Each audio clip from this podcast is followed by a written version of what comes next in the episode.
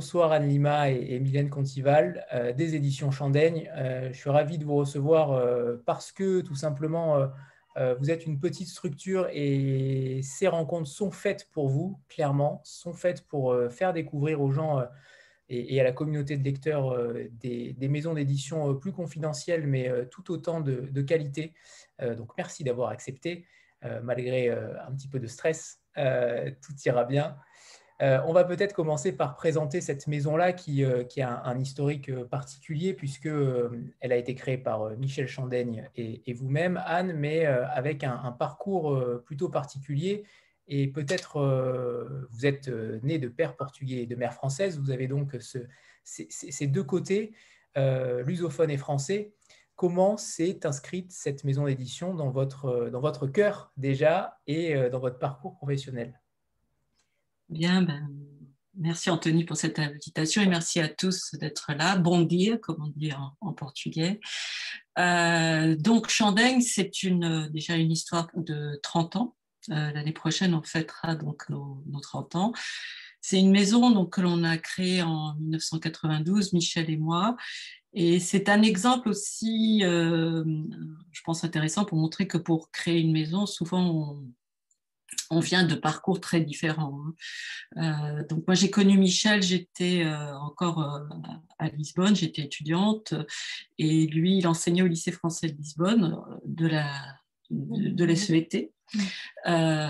et, mais il, en France, il faisait déjà de la, de la typographie, c'est-à-dire il avait déjà une petite maison qui s'appelait les éditions Michel Chandaigne où il faisait des, des livres avec euh, une typographie au plomb. Euh, avec une presse au plomb. Et donc là, il faisait quelques, quelques livres plutôt de poésie, courts. Et, et quand il est euh, rentré en France, il n'a plus envie de, de reprendre l'enseignement. Il a trouvé le lieu où on est encore, hein, rue Tournefort, dans le 5e, et pour installer sa presse et pour faire une petite maison euh, d'édition. Mais finalement, comme il était tombé aussi amoureux de la langue portugaise et de Lisbonne surtout, et du, Portugal, il s'est dit, bah, je vais créer aussi un lieu qui produirait un peu le Portugal. Et il a créé la, librairie portugaise et brésilienne en 86, rue Tournefort. Entre-temps, moi, je fais aussi des études. Je viens étudier à Paris, puis à Lyon, et on ne se perd pas de vue. Et il savait absolument aussi que je voulais travailler euh, sur les livres. Et, et, et donc, c'est comme ça qu'on s'est retrouvés. En 92, on a créé les éditions Chandaigne. Les éditions Chandeng, c'est au fond aussi donc une histoire d'amitié. C'est une histoire de, disons, de coïncidence, de complémentarité et, euh, disons, et de, personnes qui regardent un peu dans la même direction. C'est-à-dire notre façon de voir et de travailler était un peu euh, enfin coïncide, c'est-à-dire qu'on aime bien un peu travailler de façon un peu solitaire, mais euh, de, pouvoir euh, être libre dans ce que l'on fait. disons que même si on revient un peu en arrière, les, premiers titres que l'on voulait faire dans la collection, dans les éditions Chandeng, c'était au fond la collection Magellan, qui est une collection de récits de voyage. des récits de voyage qui vont du 15e au 18e siècle, qui, qui sont des textes initialement très important, même littérairement au Portugal, qui n'était pas du tout connu euh, en France. Et Michel avait essayé de les proposer dans d'autres maisons d'édition, Gallimard, etc. Personne n'a voulu prendre la collection, et heureusement. Parce que comme ils n'ont pas voulu le faire, ben on a dit ben on va le faire nous-mêmes et on, a, on crée la maison d'édition. Et jamais une maison, euh, jamais une grande maison n'aurait pu développer la collection comme on l'a développée et la faire comme on l'a fait. Parce que finalement, euh, en la prenant nous-mêmes, euh, donc on a décidé de faire, donc on fait pas des livres sur la presse à bras, mais on a décidé de maîtriser nous-mêmes les logiciels de composition, InDesign, Photoshop, etc. Donc on compose nous-mêmes les livres. Donc on peut passer un temps sur les livres qu'une grande maison, si elle sous-traite, ne peut pas passer. Donc, euh, on a finalement transféré un peu la, la, presse ancienne sur, de, sur, des techniques modernes, mais en faisant euh, nous-mêmes les livres. Donc, c'est un peu de, cette volonté-là que, que, la maison d'édition est, est, née, et puis de complémentarité, c'est-à-dire que moi, je suis bilingue euh, complètement. Je suis aussi de formation un peu de gestion et d'histoire. Michel euh, est typographe, grand lecteur, traducteur aussi. Donc tout ça était complémentaire, plus ce goût pour, pour une culture et pour une langue qui n'est pas qu'une langue, disons, liée à un, pays qui est le Portugal, qui est une langue qui nous emmène sur le monde entier, parce que c'est le Portugal, le Brésil et euh, l'Afrique, l'Afrique lusophone, Angola, Mozambique, Cap-Vert. Et puis par l'histoire, euh, disons, initialement portugaise, puis après de tous ces pays, euh, on peut aller un peu partout dans le monde. Donc on a des excuses pour traiter tout, tout ce que l'on veut. Voilà, donc c'est un peu comme ça que c'est né. Donc c'est une histoire d'amitié euh, et de, volonté un peu aussi de, rester sur ces domaines que l'on aime, ces pays que l'on aime, et, aussi de grande indépendance. Alors vous êtes une, petite structure. Euh, est-ce que vous pouvez nous, euh, nous, expliquer avec qui vous travaillez? Je le sais évidemment, mais j'aimerais que les autres l'entendent également, puisque vous publiez à peu près une dizaine de livres par an. Euh, ce qui est euh, très, euh, très classique, entre guillemets, pour une petite structure, mais vous êtes très peu nombreux à y travailler. Et j'aimerais qu'on parle également du rôle de Michel Chandaigne, qui, qui dirige cette librairie, cette librairie portugaise et brésilienne à, très peu de pas de la maison d'édition. je crois que c'est à 200-250 mètres.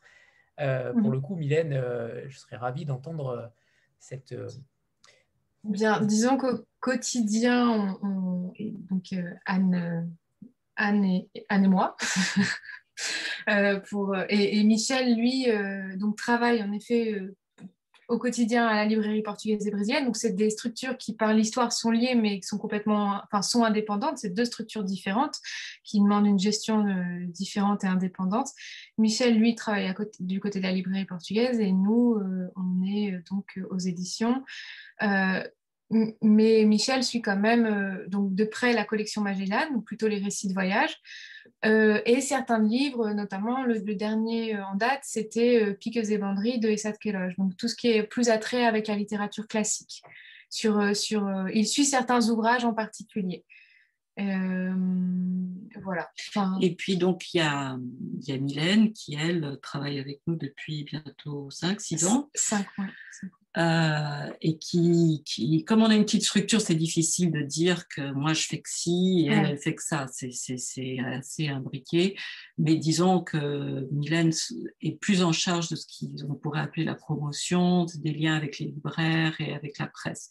Mais forcément, comme elle est aussi euh, euh, bilingue, donc de mère portugaise et, de père français elle, a, elle lit aussi les originaux, elle fait aussi de la veille, c'est-à-dire qu'on lit aussi euh, des, ouvrages, euh, on a une curiosité. Et c'est vrai que d'avoir la librairie portugaise et brésilienne pas loin, ça nous permet d'aller chercher les livres. Et, euh, et, puis de temps en temps, c'est Michel qui nous sort un livre, de, de dire bah, regarde ça, ça a l'air pas mal, et on va, on va le lire. Et c'est comme ça un peu que, que l'on fait cette veille. Mais le catalogue ne se, se construit pas que comme ça il y a déjà un vivier euh, très proche de vous. C'est quand même euh, une, euh, quelque chose d'assez inédit dans le monde de l'édition d'avoir une librairie sur un pays ou en tout cas un monde lusophone ou un monde étranger avec, avec un, fondateur de maison d'édition. je trouve le fonctionnement plutôt assez magique puisque vous avez ce vivier-là et, et, Michel Chandaigne, dans sa librairie, a, j'imagine, tout le fond du catalogue Chandaigne.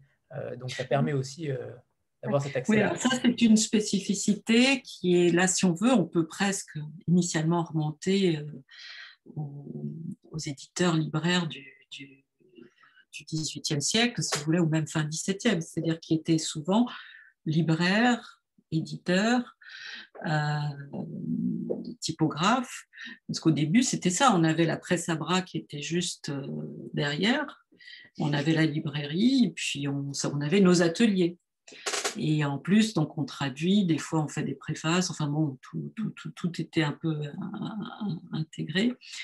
Euh, mais ça, c'est une spécificité de façon un peu classique euh, à la française. Bon, maintenant, on n'a plus la presse à bras, elle a été reprise par l'école estienne, ce qui est très bien, plutôt qu'elle d'être détruite, elle a été reprise, ainsi que certains caractères très très beaux en plomb de l'optima, des caractères chinois, des caractères euh, grecs euh, qu'ils ont pu reprendre. Donc ça, c'est bien qu'il y ait une, histoire qui continue. Euh, mais, cette histoire, mais cette question de pouvoir aussi, d'avoir deux structures, ça a été très important et c'est ça aussi qui explique peut-être une certaine liberté que l'on a pu avoir et solidité, disons, une question importante aussi dans une maison d'édition, c'est la solidité financière.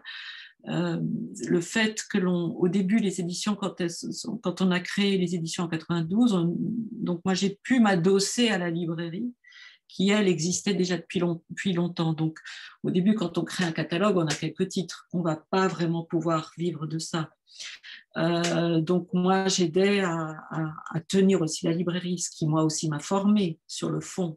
Et donc, euh, il y avait des, donc, je pouvais aussi presque facturer mon temps de, travail à la librairie, ce qui m'aidait à équilibrer euh, mes comptes. Et puis, au fur et à mesure que le catalogue euh, s'étoffe, l'indépendance financière se crée et on arrive à une égalité. Puis, en fonction des années, il y en a un qui est plus solide que l'autre, mais ça, ça peut, ça peut, on peut, on peut s'aider comme ça. Mais c'est sûr que le fait d'avoir une librairie euh, où on peut avoir tout notre catalogue qui est montré, c'est très très important. Parce que ça, c'est Mylène qui pourra vous le dire mieux. Oui, oui, ben, c'est précieux parce que euh, lorsqu'on voit tous les livres et tout le catalogue, enfin, ça permet de se rendre compte du travail d'un éditeur et, du, et de, de la cohérence et de la, profondeur aussi de la recherche euh, dans, dans, la ligne éditoriale. Enfin, les livres se répondent entre eux.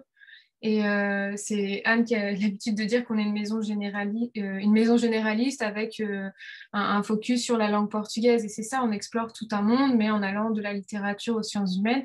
Et ça, dans les librairies généralistes, certaines nous suivent, donc on, va retrouver pas mal de nos, livres, mais en, général, les libraires ne peuvent pas se permettre de présenter un catalogue, l'intégralité d'un catalogue, parce qu'il y a beaucoup trop de production et, et, souvent, le lecteur, euh, disons, la, personne qui découvre et qui ne connaît pas forcément la maison d'édition ne va pas se rendre compte de, ce travail, en fait, et de cette cohérence et de ce suivi entre, les titres qui, renforce aussi et, qui, donne envie de, connaître encore plus, en fait. Parce que quand on commence, il y a des chemins qui se créent entre les, entre les œuvres. Et ça, c'est de chaque lecteur. Mais, c'est sûr que le, bon, le libraire, euh, même les très bons libraires, ne peuvent pas avoir beaucoup mm. de fonds. Donc, euh, c'est compliqué de donner à comprendre euh, vraiment un catalogue. Donc, d'où l'importance de, de, cette librairie où on peut tout voir. Et d'où l'importance aussi des salons et festivals auxquels on peut participer, mais qui malheureusement n'ont pas eu lieu depuis un an, un an et demi mais qui sont très très importants pour des structures comme nous. J'imagine. On parlera peut-être euh, de la foire du livre euh, de Porto à laquelle vous avez participé, il me semble, euh, l'année dernière. Béa Oui, merci Anthony. Bonsoir à tous. Oui, il y a aussi des garçons, donc bonsoir à tous et à toutes. Je ne connais pas du tout, du tout, du tout votre maison d'édition. C'est vraiment une découverte pour moi ce soir. Et euh, je remercie Anthony de nous avoir proposé cette rencontre. Euh, j'avais une première question. Euh, je suis absolument curieuse de comprendre l'histoire de votre logo. Ah, je te laisse le répondre. Oui, alors c'est ça qui peut sembler incroyable, c'est que le, tout en, en venant avec un historique ancien, puisque Michel était typo, etc., quand on a créé les éditions, on n'a absolument pas pensé au logo. C'est-à-dire, si on avait créé un logo, je, profite là, je, on a créé un logo pour notre collection euh, Magellan. Pour notre collection Magellan, qui est donc la collection phare, qui est celle-ci. Je peux vous en montrer plusieurs, il faudrait qu'il y ait de la couleur. Là, on est à 52 titres dans cette collection. 52, 53, euh, et, qui est donc sur les récits de voyage. Donc, euh, et là, on avait fait un petit logo, je ne sais pas si ça se voit, comment, euh, enfin, qui est une sorte de petit bateau, de, enfin de navire qui part au loin. là, on avait pensé, mais pour l'ensemble des éditions, on n'avait pas du tout pensé. Et donc, on a, créé nos éditions en 92. Ce n'est qu'en 80, en 2000, 2003, je crois, quand on a publié un livre qui s'appelle euh, Tombeau de l'éléphant d'Asie, qui est une sorte de, dictionnaire amoureux de l'éléphant d'Asie, que l'on a fait en fait avec Marcel Cohen, mais euh, sous un pseudo. et qui raconte plein d'histoires sur cet animal qui est très proche de l'homme, très intelligent. on avait demandé à, un illustrateur de nous faire un, un, abécédaire avec, sur le thème de l'éléphant. Et quand on a vu le C, avec cet éléphant, ce gros éléphant fatigué sur le C, on s'est dit mais ça c'est Chandaigne. Et donc euh, voilà, donc c'est pas que les éditions soient fatiguées, mais bon le monde est grave. Et des fois, faire un livre, c'est toujours quelque chose d'important et qui prend beaucoup d'énergie. À chaque fois qu'on finit un livre, on est un peu, un petit peu vidé. Peut-être qu'avec le temps et un peu l'habitude, on est peut-être un petit peu moins vidé, mais il y en a quand même certains, des fois, où quand on a fini, même au bout de 30 ans, on est. C'est presque comme euh, quelque chose de postpartum. Euh, on est. Et, donc, il y, a, quelque chose de ça, d'un peu de la fatigue. De la fatigue, un peu de. Après, moi, je, je, vois un peu, euh, je vois joueur cet éléphant. J'ai l'impression qu'il est sur une grosse boule et qu'il veut faire la roulade, donc ça dépend aussi. Euh. Il y, a ça. Et puis, il y a effectivement, je pense que euh, Mylène a raison, c'est-à-dire que nous sommes une maison d'édition qui doit tenir son équilibre, qui, qui, qui, qui publie des livres. je pense qu'on a un, beau catalogue, un, des beaux catalogues, disons, de référence, disons, de fond euh, français. Euh, mais pour nous, on met un point d'honneur à s'amuser. C'est-à-dire, il faut que c'est pas quelque chose où on arrive le matin et on vient au travail. C'est quelque chose qui, qui, accompagne toutes nos journées, nos, enfin les lectures. Enfin, c'est pas que euh, c'est pas parce que de temps en temps ça donne beaucoup de travail, donc il faut, faut terminer des choses, donc c'est un peu ça. Mais c'est parce qu'on on vit avec ça et, donc moi ça fait partie vraiment de mon quotidien et, c'est un plaisir. Avec bien sûr des hauts et des bas, des choses qui, me plaisent et d'autres qui me plaisent moins. Euh, je vous dirai peut-être autre chose, j'en sais rien, mais, euh, mais, mais, en tout cas, il faut que ce soit, il faut qu'on s'amuse avec. Euh, c'est un espace de vie si on pouvait donner. Euh, oui, pardon, Mylène, allez-y. Non, non, non, je, suis d'accord. Enfin, je vois pas comment.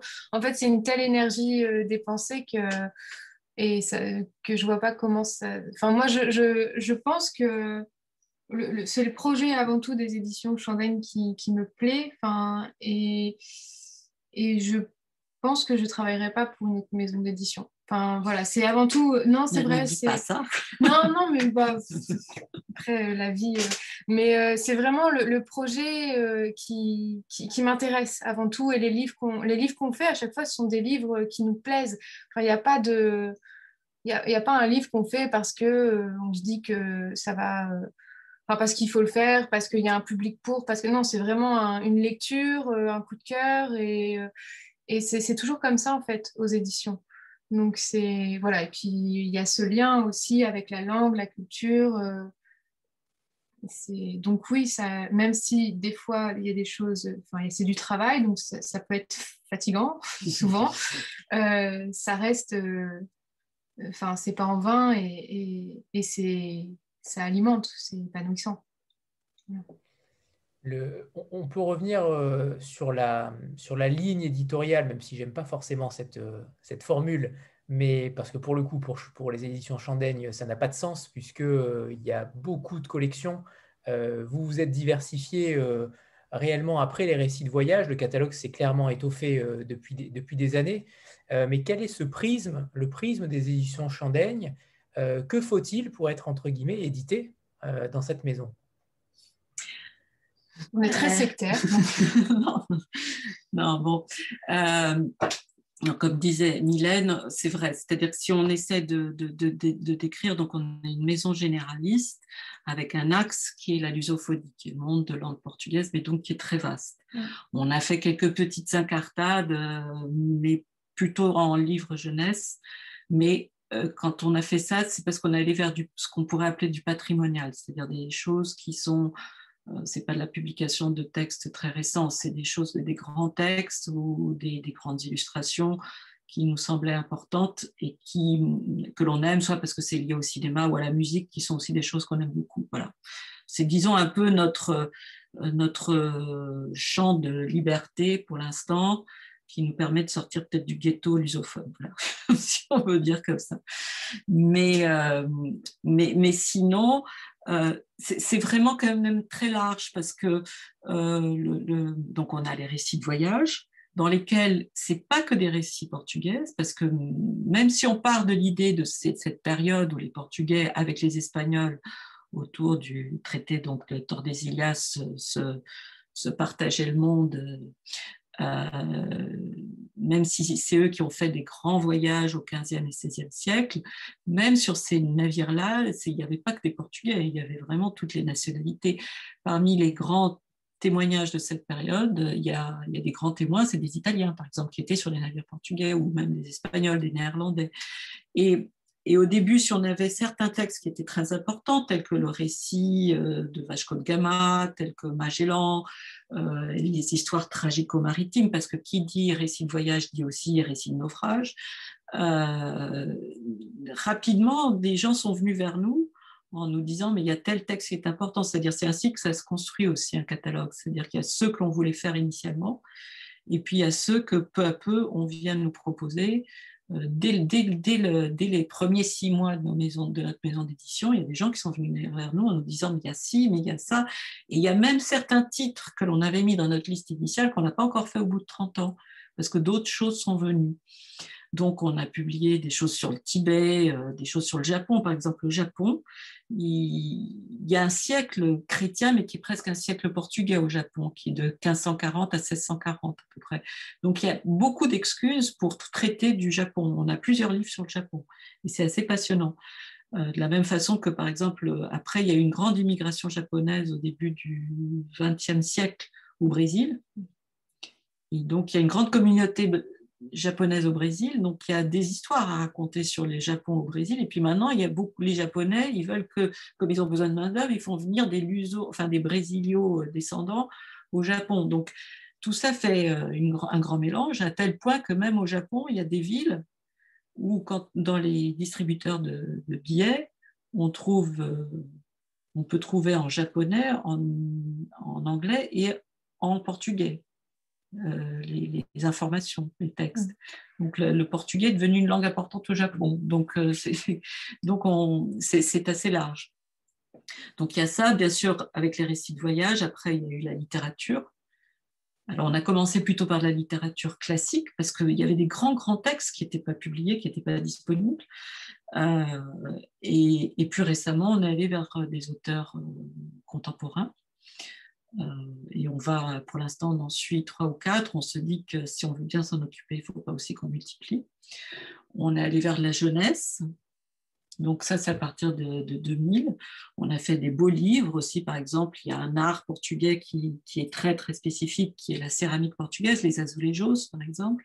Ça, ça n'existe pas ailleurs. Donc on a fait plusieurs livres qui sont devenus des livres de référence. Et, ainsi, c'est assez large. Donc, euh, finalement, euh, on n'est pas fermé, c'est-à-dire qu'il y a beaucoup de gens qui sont venus vers nous. Euh, on ne soupçonnait pas même les thématiques qu'ils pouvaient, pouvaient traiter, mais qui, d'une façon ou d'une autre, ont un lien euh, avec ce monde lusophone. Et donc, à partir du moment où, ça nous intéresse, il ne suffit pas que ce soit lié au monde portugais pour que ça nous intéresse, parce que mais, mais c'est très vaste. Donc, euh, mais euh, ce qui est clair, c'est que pour que, on puisse bien défendre les livres et que l'on ait même aussi une certaine légitimité vis-à-vis des libraires, ça c'est, je pense que Mylène, tu pourras mieux l'expliquer. Si on ne dévie pas trop de, de cet axe, on est mieux reçu et mieux repéré en librairie. Oui, je pense qu'on est, euh, enfin, on est identifié comme ça et c'est là où on nous attend. Sur, euh, mais en même temps, lorsqu'on présente juste, notamment la littérature euh, lusophone, ou soit d'auteurs brésiliens, portugais, congolais, mozambicains, enfin, on, se bat aussi pour essayer de sortir un peu de ce, ce carcan-là, c'est-à-dire qu'on c'est un auteur portugais, certes, mais c'est de la littérature. Donc, euh, au même titre qu'un auteur anglais écrit de la littérature, qu'un auteur euh, français écrit de la littérature. Donc, c'est des fois, c'est à double tranchant, en fait. Euh, et on, essaie encore de, savoir comment se positionner pour... parce que pour nous, lorsqu'on lit ça, on, voit tout, l'universel qu'il peut y avoir dans ces textes-là, même si au départ, nous, on, y a été parce que c'était en effet un auteur lusophone. Euh, C'est-à-dire que nous, si on arrive avec une traduction d'une œuvre qu'on aime beaucoup, euh, anglaise ou américaine, euh, oui, ça, semblera bizarre. C'est-à-dire que les libraires ne comprendront pas. Mais notre travail qui est immense de ce côté-là, vis-à-vis des, des, libraires et du public lecteur, c'est de, disons, d'enlever d'un certain carcan euh, cette littérature qui est une littérature universelle. C'est-à-dire qu'il y a du côté, par exemple, de la scène, littéraire actuelle portugaise, il y a des choses très, très, très bonnes et très, très, disons, très modernes et qui n'ont rien à envier à, une littérature américaine ou, ou, tout autre, ou japonaise, etc. Donc c'est la même chose. Et là, là, il y a un travail qui est assez. Euh, qui, qui n'est pas. Il y a beaucoup, beaucoup de libraires qui font un très bon travail, mais il y a encore des libraires où des fois il faut résister. Si on dit que ah, c'est traduit du portugais, oh. donc euh, c'est pas parce qu'on est libraire aussi que l'on a la bonne réaction nécessairement. Mais c'est une question d'ouverture, de curiosité, de disponibilité aussi. Surtout dans le monde actuel, c'est-à-dire comment un jeune, euh, un jeune ou relativement jeune, portugais, c'est la même chose qu'un jeune français ou qu'un jeune allemand ou qu'un jeune américain. C'est-à-dire ils échangent, ils connaissent plein de choses, c'est la même chose. Non, puis ce qui est un, peu dommage, euh, c'est euh, on retrouve toujours les mêmes auteurs et les mêmes titres en, en librairie. Donc, dans le pire des cas, c'est 10 titres de Paulo Coelho. Et dans, une configuration un, peu meilleure, ce sera donc Saramago, Le du Coelho aussi, parce qu'on n'y échappe pas. Et, dernièrement, nous, on, commence à arriver à installer cette Queloche parce que c'est vraiment un classique portugais, un classique euh, du 19e euh, tout court. Donc là, il commence. Mais voilà, c'est qu'il y, a tellement d'autres auteurs tellement. Donc, et quand on voit aussi une, une, une étagère qui mélange lusophone et hispanophone, c'est dommage. Au moins deux étagères avec ces deux littératures. Euh, enfin, y, a plein de. Bon, après, voilà, c'est une question de place, de production, mais, mais il y a tellement de, de, de, de, grands, grands auteurs qui sont disponibles en France à découvrir que c'est dommage de passer à côté. Sandra? Oui, bonsoir tout le monde. Euh, bonsoir Anne et Mylène. Euh, euh, je suis comme Béa, je découvre votre maison d'édition grâce à Vlil hein, ce soir. Donc merci pour cette rencontre. J'ai découvert notamment qu'effectivement il y avait beaucoup de collections, beaucoup de collections à l'intérieur de, de, votre maison d'édition. Et chaque fois, j'ai remarqué avec quand même des couvertures assez différentes. Euh, et je me suis interrogée un petit peu sur, euh, sur les raisons de cette, euh, cette diversité des, des couvertures. Me, vous parliez tout à l'heure de, pluralité, justement. Je me, je suis demandé aussi si ces couvertures, elles n'étaient pas à l'image de la peut-être de la pluralité du, du, monde lusophone que je, que je connais peu. voilà, est-ce que c'est une volonté peut-être de, de, montrer que finalement c'est un, monde pluriel ou est-ce que c'est au, hasard de la création de vos collections que finalement vos, couvertures euh, se sont retrouvées très différentes euh, les unes des autres Alors, bah, merci. C'est vrai qu'on a, rarement autant de diversité, euh, malgré les collections, c'est extrêmement rare d'avoir autant de diversité graphique. Voilà, alors c'est d'une part, d'une part, c'est lié au fait que comme, tout en étant une petite structure, qui existe depuis 30 ans, euh, on, est finalement, comme je vous disais, donc une, maison généraliste. Donc, on, fait un peu comme, comme Gallimard. Euh, on est un petit Gallimard, mais mieux. Euh, et donc, on a plusieurs collections, donc on a essayé un peu de différencier. Alors certaines sont très très très pensées, très très très réfléchies, mais plus de façon disons pour un plaisir typographique, toujours en, faisant attention à la, disons, à la lecture, à la, clarté du titre, euh, avec un goût quand même assez, prononcé pour la typo. Euh, mais donc, c'est ça qui nous a amené. Donc, je peux, je peux, vous montrer, par exemple, effectivement, la collection Magellan. Bon, c'est il y en a 52 titres et c'est toujours sur cette structure-là. Au début, c'était, euh, disons plutôt, c'était c'était pas relié. Maintenant, après, on a fait les couvertures reliées parce qu'on a imprimé en Allemagne et les Allemands, ils sont très habitués en fait à faire d'abord des livres liés, puis après ils font le fameux paperback. Euh, et ils savent faire des reliures fantastiques qui sont d'une souplesse totale. C'est-à-dire que vous ouvrez le livre, ça ne fait pas et euh, quand vous l'ouvrez, il reste ouvert. Donc c'est un bonheur de c'était un bonheur de travailler avec eux. Donc pendant longtemps, on a travaillé et fait cette collection-là. Puis après un moment, euh, s'il y a 20 ans, 15 ans encore, c'était facile de le travailler en librairie, c'est devenu un peu plus compliqué parce que ce sont des livres un peu plus chers. Et justement, cette nécessité qu'il y en ait plusieurs euh, présents en librairie limitait finalement la, présentation. Donc, euh, même pour nous, la volonté aussi de changer, Surtout que certains titres s'épuisaient et on voulait les réimprimer, c'était difficile de les réimprimer tels quels. On a travaillé longuement sur une, reprise en semi-poche et donc on est passé à ça. Donc ça, c'est un travail que l'on a fait. C'était par exemple ce travail pour définir cette maquette qui est faite sur sur l'idée de symétrie. Euh, donc là, c'est le voyage de Magellan. Ça, c'est par exemple Prisonnier des glaces. Euh, voilà. ça c'est le tout dernier qu'on vient de recevoir, euh, donc qui va paraître en, juin, donc qui est sur euh, Mœurs et coutumes des Indiens du Brésil. donc très important même au moment où, on parle énormément du Brésil et de la destruction de l'Amazonie. donc ça, c'est la reprise en poche de la grande collection. Donc ça, ça fait déjà deux collections, mais c'est énormément travaillé. Très typo, et puis ça, c'est une collection où après, dedans, on met des images en couleur. Euh, voilà, donc ça, vous avez peu d'éditeurs qui vont faire un poche avec des images en couleur dedans, euh, avec des cartes, etc. Donc ça, c'est une chose. Après, en collection, en littérature, on avait commencé plutôt par un petit format, comme ça. Et là, on a repris euh, ce dessin qui est en fait des, des dessins d'un peintre français qui s'appelle Pierre Buraglio. C'est lui qui nous a fait ça. Et donc, euh, on en a plusieurs dans cette collection. On a donc euh, de Fernando Pessoa.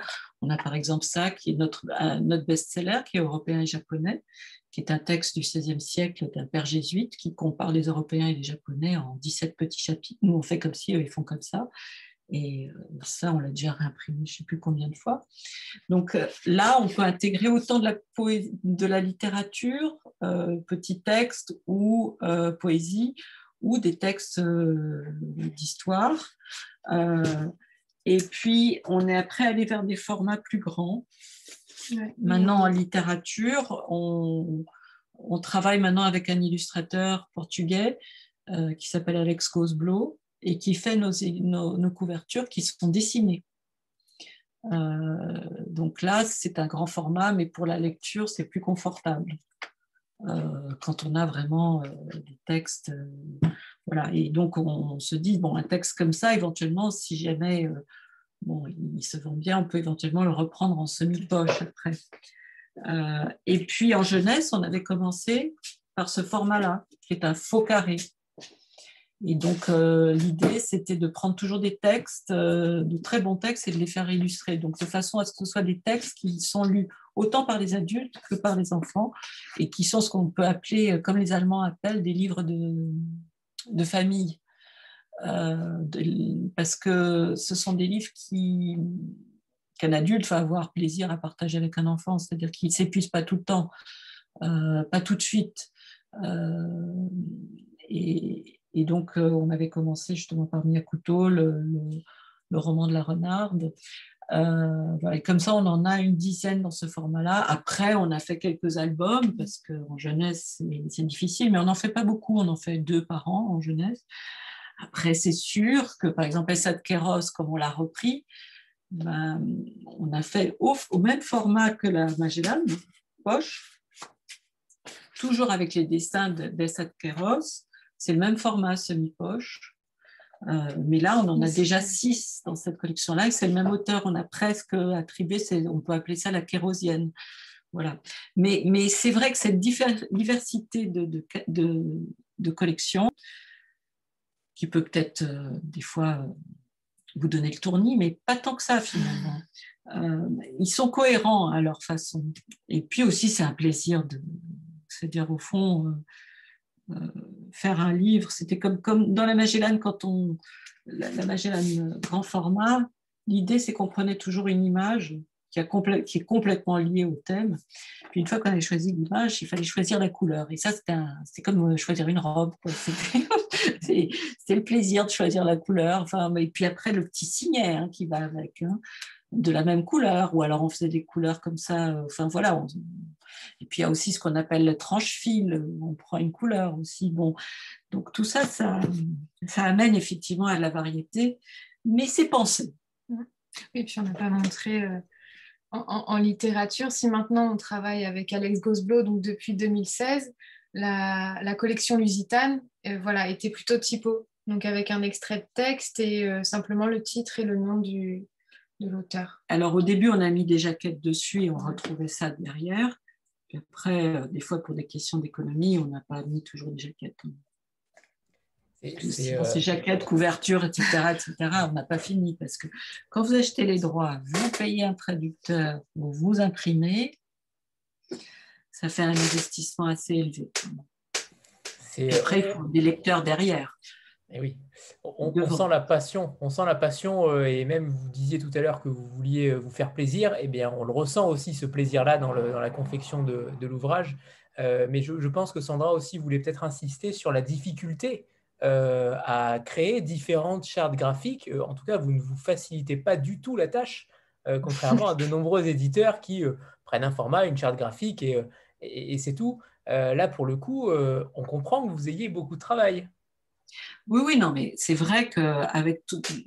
C'est-à-dire, donc, euh, par rapport à bien d'autres amis euh, éditeurs, parce que ce qu'il y a de bien quand même dans ce métier, c'est que euh, il y a quand même des fois des amitiés, des, coopérations qui sont, qui sont vraiment importantes et, aussi utiles pour, pour perdurer. c'est vrai que la plupart de nos collègues éditeurs que l'on connaît sont souvent spécialisés, sont souvent spécialisés littérature ou histoire, par exemple. Et donc, ils ont, euh, ils ont une ou deux collections en général, ou un ou deux formats. Euh, et, avec tout le respect, par exemple, j'aime beaucoup un éditeur comme, comme Verdier, par exemple, mais c'est sûr que Verdier, avec sa couverture jaune, euh, et puis après on reprend le titre, bon, il y a la petite collection poche, mais c'est aussi, il y a moins de, temps passé sur la couverture que nous. C'est-à-dire que nous, il y a souvent une recherche, un investissement aussi, c'est-à-dire l'illustrateur, on le paye, hein. mais euh, voilà, on ne sait pas faire autrement. Euh, mais c'est ça aussi qui nous, peut-être qui nous distingue, tout en peut-être créant des fois des, difficultés pour les libraires, on n'en sait rien, mais, mais, non, c'est-à-dire qu'un libraire, en revanche, quand il a la collection, par exemple, de, des essais de Kéros, euh, les uns à côté des autres, il est sûr qu'il vend les livres sur une table. Il les met sur une table, ça se voit, et il est sûr de les vendre. La collection Magellan, on est maintenant à Magellan Poche. C'est le 11e. Le 11e, il fait une table Magellan Poche, il les vend. Il n'y a aucun problème. Mais c'est sûr que s'il n'y en a qu'un, il le vendra. Mais s'il en a plusieurs, c'est, objectivement, c'est magnifique. Euh, je crois savoir qu'il y, a certains livres qui ont donné une autre dimension à la maison, euh, et je pense à, Autisme euh, de Valerio Romao, euh, est-ce qu'il y a des livres comme ça qui, à un moment donné, ont donné, ont mis un petit peu plus en lumière la maison euh, en librairie et euh, dans, le, dans le cœur des lecteurs? Bah, moi, je pense qu'en effet, euh, autisme, c'est parce que c'est, ça faisait longtemps. Enfin, Anne, vous aviez publié Louise Rufato en littérature brésilienne et en contemporain. Mais oui, il y avait Miyakoto aussi. Miyakoto, aussi. Miyakoto, je ne sais pas si vous connaissez, qui est publié. Euh, qui était publié chez Albin Michel. Après, c'est nous qui l'avons repris. Et maintenant, il y a euh, Métayer aussi qui, qui, publie, mais plutôt les, romans. Et nous, les textes courts, du coup. Les, les nouvelles. Mais euh, oui, on était. Mais enfin, avec autisme, donc en 2016, c'était, ça faisait euh, longtemps qu'on n'avait pas eu un nouvel euh, auteur contemporain au catalogue. Et, ça change beaucoup de choses quand on publie un auteur contemporain, c'est-à-dire qu'on peut organiser des rencontres en librairie, le faire venir, le faire rencontrer la presse. Et il se trouve que ce texte-là, qui est assez exceptionnel, eh ben, a eu un très très bon accueil en France. Il a, il, a fait partie des finalistes pour le prix Femina. Donc oui, en effet, ça a mis en lumière et je pense que ça, euh, des libraires qui ne nous connaissaient pas, qui ne connaissaient pas forcément la collection Magellan ou, les textes plus classiques qu'on avait pu publier avant, euh, se sont intéressés au catalogue grâce à, ce texte, après avoir connu autisme. Donc. Et euh, grâce à ce texte, en effet, on a pu on a conquéri d'autres libraires et ils nous suivent de plus en plus, ils se sont intéressés. Est-ce qu'on peut peut-être faire le pitch euh, de ce livre-là, puisqu'il fait partie quand même des, incontournables de Chandaigne euh, oui, oui, oui. Alors, Autisme, c'est le premier roman de Valérie Romao. Valérie Romao, c'est un auteur euh, donc, qui est portugais, mais qui est né en France, qui est resté en France jusqu'à ses 11 ans. Il est parti vivre ensuite au Portugal avec ses parents. Euh, autisme, je crois qu'il le publie en 2012 au Portugal. Ça a eu énormément de succès là-bas aussi. Et en fait, c'est le départ de, du livre, c'est l'accident d'un petit garçon qui se trouve euh, être autiste. Il se fait renverser devant son école. Et à partir de cet événement-là, euh, les, chapitres du livre vont alterner entre donc, les parents qui sont à l'hôpital, qui viennent d'apprendre que leur enfant s'est fait renverser, les parents et les grands-parents. Et ils sont dans l'attente. Donc, c'est euh, des, scènes devant euh, la, porte de, l'hôpital. Des urgences. De, des urgences. Ils n'ont pas de nouvelles, si ce n'est que c'est un accident grave. Et, des flash et les autres chapitres sont des flashbacks sur la vie quotidienne. Et ces flashbacks, en fait, on, revient donc sur, euh, sur, sur l'histoire du couple qui a attendu un enfant pendant longtemps et il se trouve que l'enfant qu'ils ont, donc le petit Enrique, euh, n'est pas celui qu'ils attendaient parce que c'est un enfant qui parle pas du tout. On est dans un autisme assez lourd là, on est, enfin, et donc c'est un enfant qui dit pas papa, qui dit pas maman. Donc c'est quel est le, qu'est-ce que ça provoque en fait sur, sur la vie du couple, sur, euh, sur la relation? Euh, donc il y a le coup au sein du couple, avec aussi des chapitres qui sont plutôt de l'ordre de la sociabilité, comment ça se passe ensuite avec le, le groupe d'amis. Euh, comment ça se passe avec la famille, comment des, épisodes aussi qui sont euh, qui on, rit on rit mais on rit un peu jaune euh, pour la recherche d'un médecin, d'une structure pour accompagner l'enfant. Donc voilà, c'est plusieurs voix, c'est plusieurs moments. et, et c'est oui, c'est assez bouleversant. et c'est très riche en fait parce qu'on alterne les points de vue et on est toujours dans la justesse. Euh, euh, c'est assez. Euh, voilà. Alors, ce qui se passe, c'est que ce livre fait partie d'une trilogie qui s'appelle Paternité ratée. Et euh, Valérie est pour nous, franchement, aussi quelqu'un qui va rester. C'est-à-dire, au point de vue écriture, c'est un très. Enfin, c'est vraiment pour nous un très bon écrivain, quelqu'un qui travaille vraiment, qui maîtrise bien la langue, qui aime bien travailler. Euh, c'est réjouissant de lire. Vous savez, c'est ces textes où on se sent même plus intelligent en les, en les lisant parce que on est enrichi, parce que c'est pétillant. ça demande un travail de traduction aussi assez important. Il faut très bon traducteur. Mais c'est très fluide, sauf que ça, ça, joue un peu entre l'oralité, l'écriture, une très belle écriture, riche. Euh, et, hum, c'est un texte aussi bouleversant. Moi, je me souviens, moi, c'est quelqu'un, on m'avait conseillé au Portugal une fois que j'y suis allée euh, à Lisbonne, donc on m'a dit tiens lis ça parce que c'est vraiment très bien. J'ai j'ai commencé à lire dans le train qui m'emmenait au nord du Portugal et j'ai pas pu, euh, quand je suis arrivée, je suis allée me coucher, puis j'ai pas pu dormir tant que je l'ai pas fini, je l'ai pas eu fini.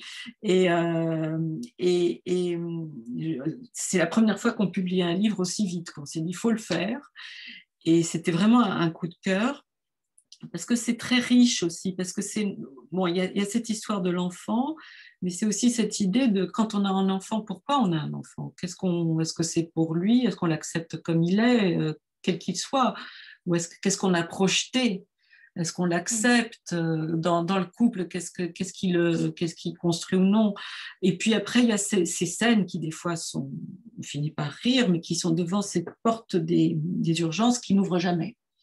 Et donc, c'est aussi une métaphore sur euh, la communication, c'est-à-dire c'est l'enfant qui est derrière, on ne sait pas ce qui, finalement dans quel état il est, mais c'est aussi cette idée de l'autisme. Mais l'autisme, il n'est pas, c'est pas que l'enfant qui est autiste, c'est beaucoup de choses dans les relations entre les gens qui, qui font que c'est vraiment une très très belle métaphore et euh, avec des choses qui, sont très bien vues et, et c'est vraiment c'est jouissif comme lecture voilà.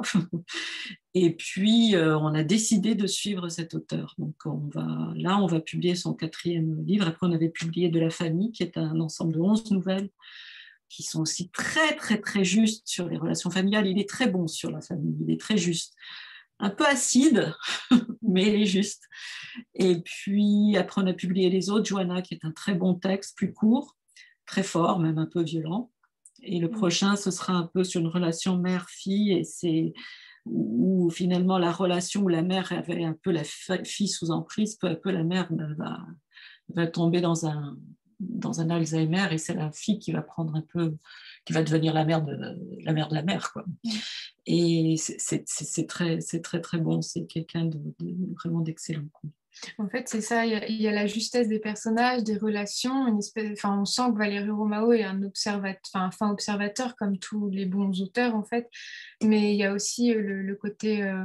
Alors, c'est pas, pas expérimental, l'écriture, mais quand même, il y a un travail, parce que si dans Autisme, il y a cette alternance de, points de vue, euh, les chapitres aussi qui changent de temps, de voix, dans les autres Johanna, c'est une sorte de euh, de plan séquence. Donc, comme au cinéma, c'est une sorte de, presque de huis clos aussi. Donc, c'est d'un souffle.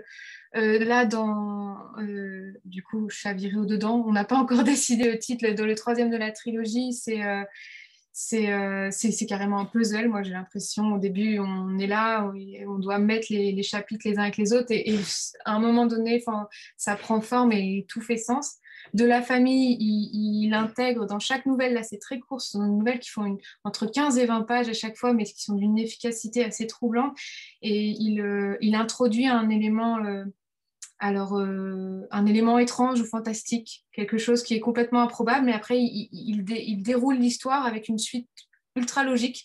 Donc c'est très dérangeant parfois, mais ça sert le propos. Ça, ça, c'est très intelligent en fait. Donc il y a toujours ce truc avec l'écriture qui est euh, très recherché. Et nous, on, en fait, on, quoi qu'il arrive, on va le suivre. C'est-à-dire, on a décidé que on publierait. Quoi. On va le suivre parce que souvent, ça, c'est des choses, euh, des choix que des fois les, les éditeurs doivent faire. Euh, est-ce que, est que l'on est fidèle à un auteur, surtout quand c'est un auteur, euh, un jeune auteur qu'on prend et qui va créer euh, son œuvre? Bah, Des fois, il y a des œuvres plus fortes que d'autres, mais il faut être. Euh, et souvent, dans, dans, les, dans les catalogues, disons, de, d'auteurs euh, traduits. Des fois, il y a des sortes, il y a des tentatives et l'auteur est lâché. Il y a comme ça des fois des auteurs, les pauvres, ils ont été euh, chez quatre ou cinq éditeurs et donc ils sont, ils ont plus de, ils ont de maison qui vraiment et, ça, ça peut être terrible pour pour la construction et pour un peu installer et faire connaître un auteur. Euh, mais là, nous, on est vraiment convaincus que, que sera un des grands, grands auteurs portugais qui restera, euh, qui, qui, qui, restera pour la langue portugaise. Quoi. Donc, euh, voilà. Très bien. Quand on parlait tout à l'heure de, de, la foire du livre à Porto, vous étiez, j'imagine, la seule maison d'édition française représentée. Est-ce que vous avez découvert des auteurs? Est-ce que vous avez tissé des liens euh, j'imagine, avec euh, tous les auteurs qui étaient présents ou les traducteurs? Mais est-ce qu'il y a des auteurs, des futurs pépites que vous avez dénichés et que vous préparez pour la suite?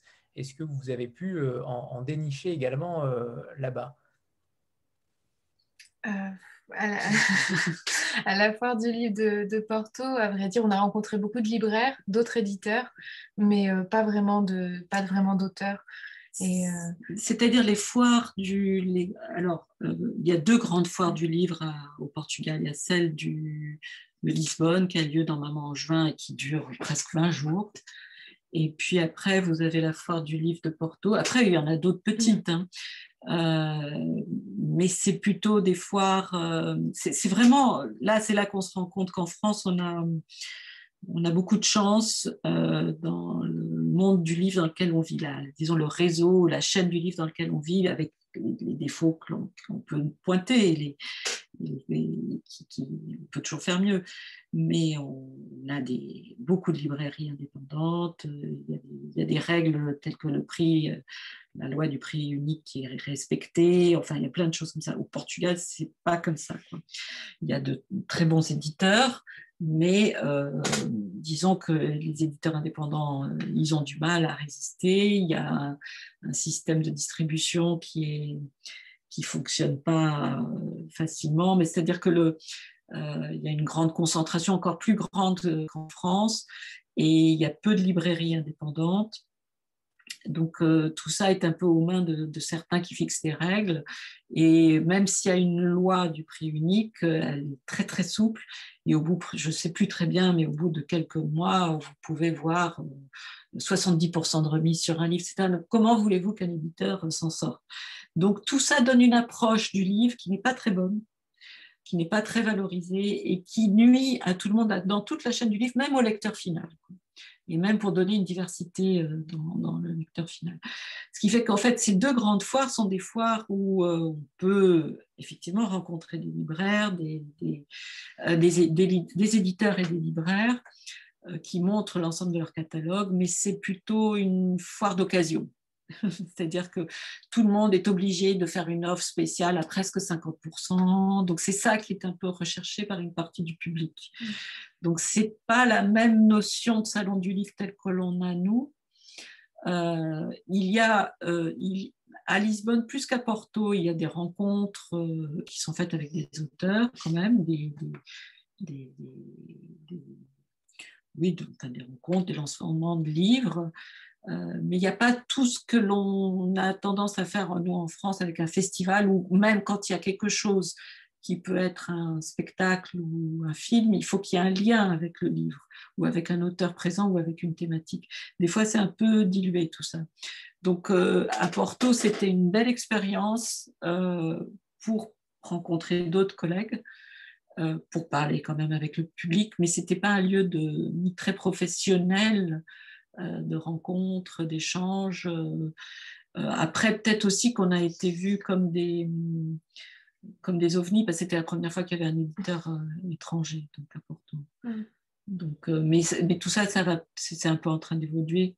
oui, puis c'est que, enfin voilà, c'est aussi la première fois qu'on y allait, donc il faut qu'on prenne nos marques, il faut qu'on soit repéré. Et, et puis, il faut aussi qu'on, en étant derrière notre stand, les, les, les rencontres qu'il y avait, on ne pouvait pas forcément y assister. Donc, c'était, voilà, c'est, après, il y a des questions très pratiques qui peuvent empêcher, euh, enfin, qui peuvent empêcher euh, des susceptibles rencontres. Voilà. Mais ça, c'est sûr que euh, c'est très, très différent le monde du livre. Enfin, il y a des, il y a, il y a des créateurs, il y a de très bons, il y a de bons éditeurs, etc. Mais c'est un monde beaucoup plus dur, hein, beaucoup plus dur de, Portugal, d'exister, de, survivre hein, comme éditeur indépendant. D'accord. Euh, on, avait reçu euh, il y a quelques mois euh, José Rodriguez dos Santos, qui, est un présentateur télé et qui sortait des livres, notamment chez Hervé Chopin. Est-ce qu'il y a une, une particularité de la langue portugaise qu'on ne retrouve pas forcément ailleurs. Est-ce que vous avez un, prisme commun dans ces auteurs euh, portugais? Est-ce qu'il y a un, mouvement littéraire euh, qui permet d'identifier facilement euh, tout simplement un, auteur portugais? Ou au contraire, tout est de la même façon que dans d'autres pays plutôt disparates? Non, mais parce que par exemple, je, dirais que non. moi, je dirais que c'est assez disparate. C'est assez disparate. Par exemple, justement, l'auteur que vous avez reçu n'a rien à voir avec Valérie Romain et, et Valérie Romain n'a peut-être rien à voir avec même avec, euh, bon, avec euh, Manuel qu'on a publié. Enfin, c'est assez. Euh, alors, ce que je dirais peut-être de très spécifique au Portugal. Est-ce qu'il y a peut-être des thèmes communs En tout cas, ou une histoire, ou, une période historique commune, ou, un sujet sur lequel les Portugais se retrouvent, ou en tout cas lisent davantage? Bah, oui, parce que, disons, les auteurs, les, auteurs classiques, peut-être, oui, en effet, il y a une question de, parler du Portugal, du peuple portugais, de la vie quotidienne. Enfin, on, prend Torga ou même Essa de Queiroz, à sa façon, il parle.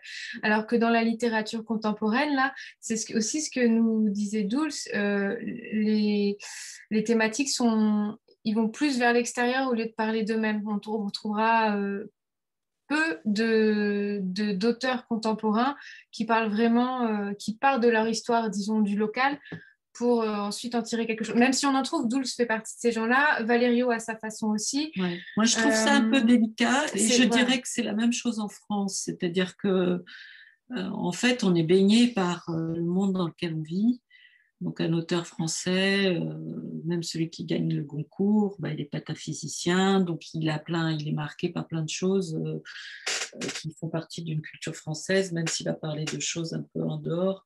Alors bien sûr, il y a des préoccupations politiques et autres qui peuvent ressortir plus, plus, plus dans, des romans contemporains. À telle et telle époque, on va retrouver plus, c'est plus, je pense, des questions d'époque mais parce que malgré tout, un auteur portugais, malgré tout, il va être, il véhicule quand même, euh, il, vise à l'universalité, c'est-à-dire qu'au fond, c'est ça, Torga, même cet auteur du XXe siècle, qui est un auteur mais majeur universel, lui, il va dire euh, l'univers, c'est le local moins les murs. L'universel, c'est le local moins les murs. C'est-à-dire qu'au fond, n'importe quel auteur même au Groenland ou autre, il peut parler de, il peut aborder des sujets qui nous concernent tous. Euh, sauf que bien sûr, à chaque fois, avec euh, un peu une grille de lecture un peu spéciale, mais que ce soit l'amour, la mort, enfin tout ce dont il est question euh, dans la littérature, c'est au fond au fond la même chose. Euh, après, moi, ce que je dirais peut-être chez les Portugais, euh, je pourrais peut-être plus dire pour les Portugais que pour, euh, pour les... par exemple, les Portugais, c'est parce que dans la littérature, il y a par exemple la poésie. les Portugais, la poésie est très importante et c'est quelque chose qui est très, très présente c'est rare de trouver un Portugais qui n'a pas fait son petit poème. D'ailleurs, à chaque fois, je, sors cet exemple, c'est-à-dire, je ne sais pas si vous voyez Astérix, euh, Domaine des dieux, la, bande dessinée. À un moment, donc, il y, a, tous les esclaves qui sont là et qui sont en train d'arracher les arbres euh, la nuit. Et pour, euh, pour se donner du courage, là, en tirant les arbres avec les cordes, ils chantent tous donc il y a des, il y a des Go, il y a des Hispaniques, enfin il y a toutes les nationalités donc de l'époque. Euh, euh, et puis à un moment, il y a le petit portugais, donc un peu caricatural, qui arrive et qui vient voir le centurion et qui lui dit Moi, je ne peux pas vous chanter une chanson, mais je peux vous dire un poème. Et ça, c'est très bien vu. Euh, il y a un lyrisme, il y a une grande, une grande force, un grand, grand lyrisme dans la poésie portugaise et que l'on peut peut-être aussi trouver un peu dans la, dans un souffle, dans une langue qui, elle, est, très belle, hein, très très belle. La langue portugaise est très belle et, a une plasticité qui permet quand même des choses impressionnantes. Moi, j'ai toujours euh, un bonheur incroyable à, lire cette langue et à essayer par les traductions de, la faire connaître. La transition est donc euh, parfaite. Euh, nous allons donc lire un poème de, de Pessoa en portugais d'abord et ensuite en version française pour notre plus grand plaisir. Mais avant ça, on va faire une petite photo de groupe, euh, comme on en a l'habitude. Voilà, préparez-vous. 3, 2, 1. C'est bon, parfait, c'est fait. Merci. alors, à la demande d'Anthony, voilà, euh, on va vous lire un... Moi, je vais vous lire un, poème que j'aime beaucoup. Enfin, j'en aime beaucoup de... en général, mais euh, c'est un de mes préférés de Fernando Pessoa et qui est pris dans, dans une anthologie que l'on a publiée qui s'appelle Bureau de tabac. Euh, et autres textes d'Alvaro de Campos. Je ne sais pas si vous connaissez tous donc ce poète majeur. Euh, là, franchement, euh, j'ai souvent parlé d'universel, mais là, il est vraiment plus qu'universel. Bon, lui, il a déjà eu le droit à son, à son Pléiade euh, chez Gallimard. Et donc, Fernando Pessoa, qui est un auteur donc début XXe siècle, un poète qui meurt en 1936-35, avec une œuvre publiée de son vivant qui est déjà importante, mais surtout qui est mort en laissant une malle euh, qui est gardée maintenant euh, à la Bibliothèque nationale et qui est une malle, il faut croire, un peu sans fond, comme celle de Mary Poppins, euh, parce qu'on on a encore, il y a encore des chercheurs qui, qui, essayent de recomposer des œuvres à partir de, choses qu'il a laissées dans sa malle.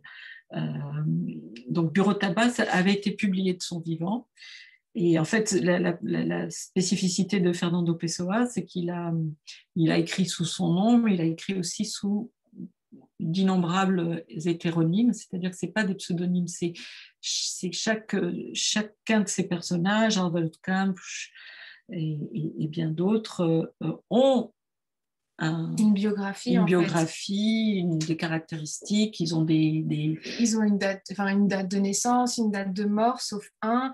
Euh, ils ont un signe astrologique, ils ont un métier, ils ont un style d'écriture différent et ils ont une personnalité, un style. Euh, et ils correspondent entre eux. Voilà, c'est une sorte de théâtre humain, de...